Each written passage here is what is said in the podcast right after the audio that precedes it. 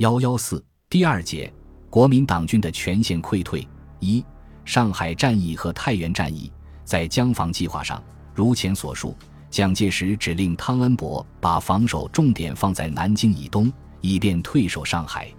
当时，蒋介石已在精心经营台湾，海空军已逐步南撤，他的注意重点在保持海上交通的便利，以便进退有据。一方面利用上海丰富的人力物力资源，尽量延缓失败的时间；一方面尽可能将上海地区的物资财富转移到台湾，把台湾作为最后的基地，以待国际形势的变化。但李宗仁、白崇禧与蒋介石不同，他们不能掌握海军和空军，而台湾完全在蒋介石系统的控制之下，因此他们的注意重点是退守西南。李宗仁回忆说：“我们留在南京的将领一致认为南京无法再守，但是白崇禧对防守武汉及西南半壁河山尚具信心。他主张放弃京沪两地，把汤恩伯的主力移至浙赣线和南浔线，与华中部队约四十万人成为犄角，以固守湘赣，防止敌军侵入西南。结果，两种战略设想都不能彻底贯彻。”江防摆了个死蛇阵，除东面的四个军上能转移兵力，其余江防部队大量被歼灭或溃散，未能主动转移和撤退。解放军迅速占领了杭州，切断了这干线。这样，上海的汤恩伯部既失去了腹地的掩护，而陷于孤立；武汉白崇禧也面临被解放军切断退路的危险，不得不向这干线以南地区部署撤退。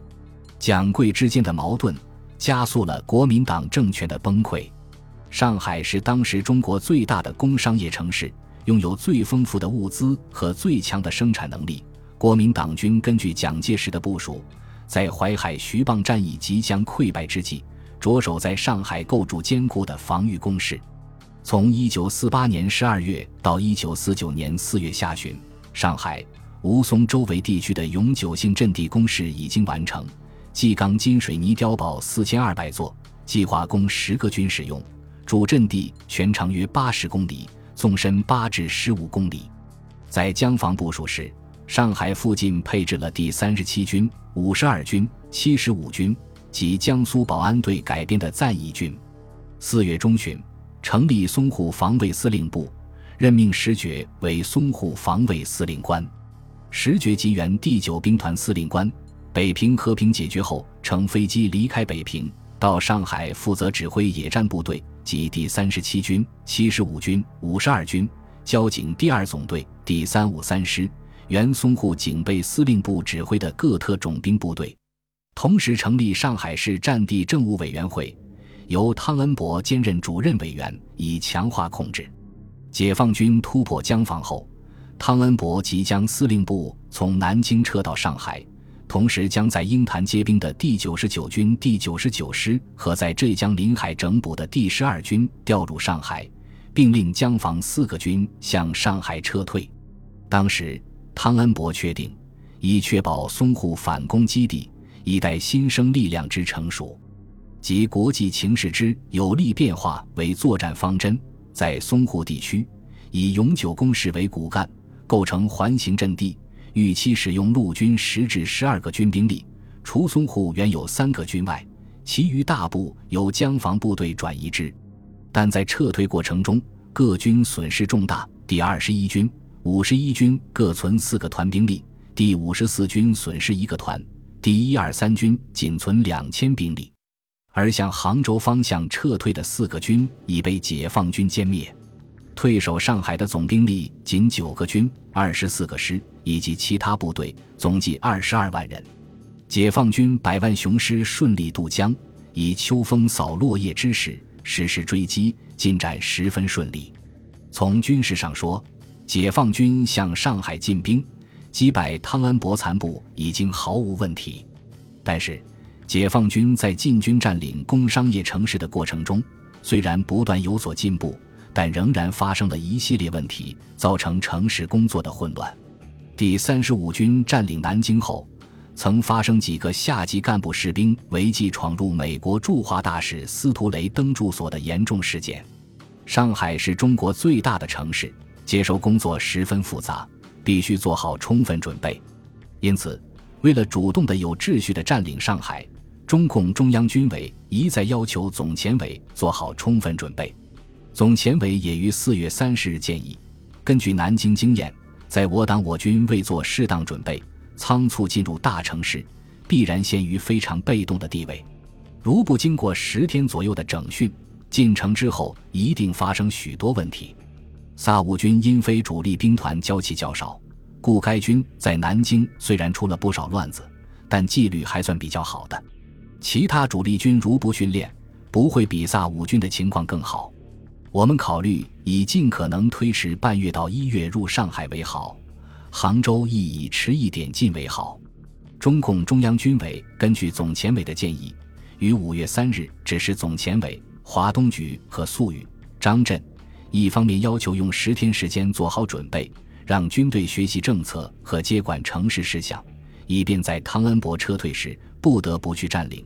同时要求拖长时间至半个月或二十天或一个月再去占领。何时占领上海，要等候我们的命令。同时，中共中央仍希望用和平方法解决上海问题，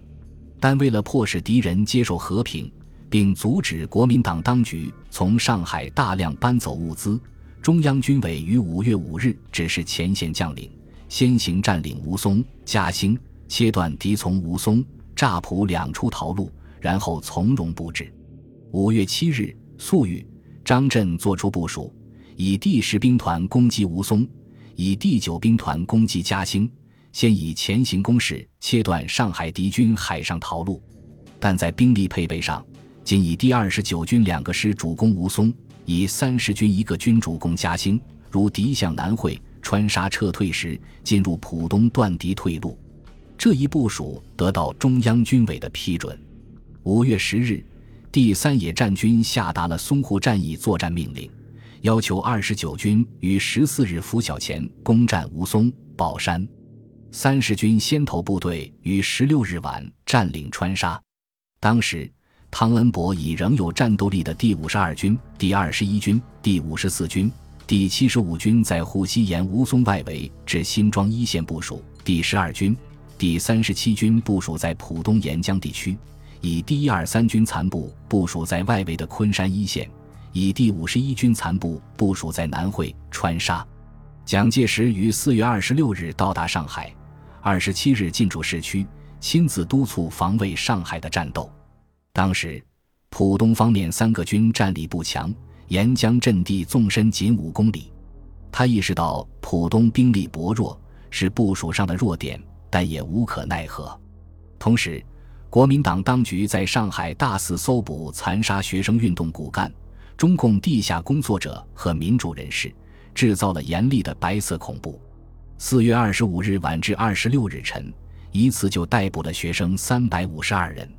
据《上海战役》一书所列，一九四九年一月至五月，在上海被国民党当局杀害的烈士有一百人，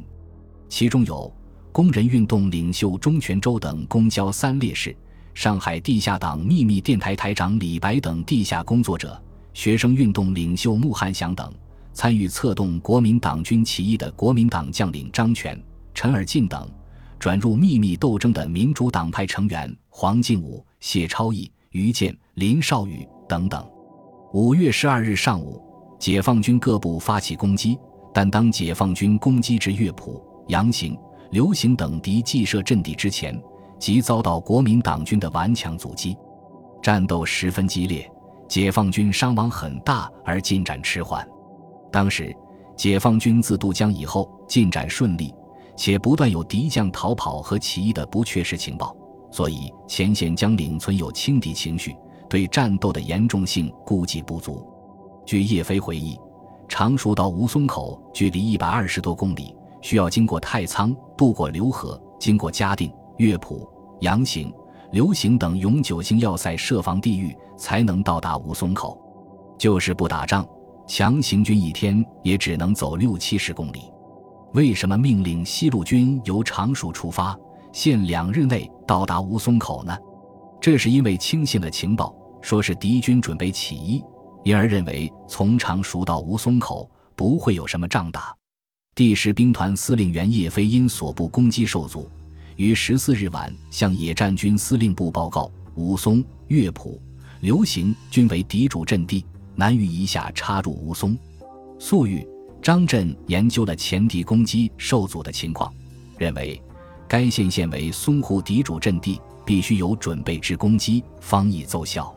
于是改变部署，以敌人防守薄弱的浦东为主攻方向。命令第九兵团，无论哪一个军在前，即应以最先投军，力求迅速攻占川沙、高桥，并确实控制东沟镇以北与全国轮船检查处之间，以炮火封锁江面。但必须有负责干部掌握，不得轰击外国兵舰。要求九兵团大胆迅速推进，十兵团则以两个军攻击前进，力求开辟通道，以炮兵封锁江口。总前委得到前线报告后，即指示前敌将领攻沪战役不要性急，十兵团、九兵团两方面都要做充分准备。于是，奔袭式的前行攻势转入逐点逐堡的攻坚战斗。国民党军以海空军支援陆军，死死保障吴淞口两侧阵地，确保其出海口。本集播放完毕，感谢您的收听，喜欢请订阅加关注。主页有更多精彩内容。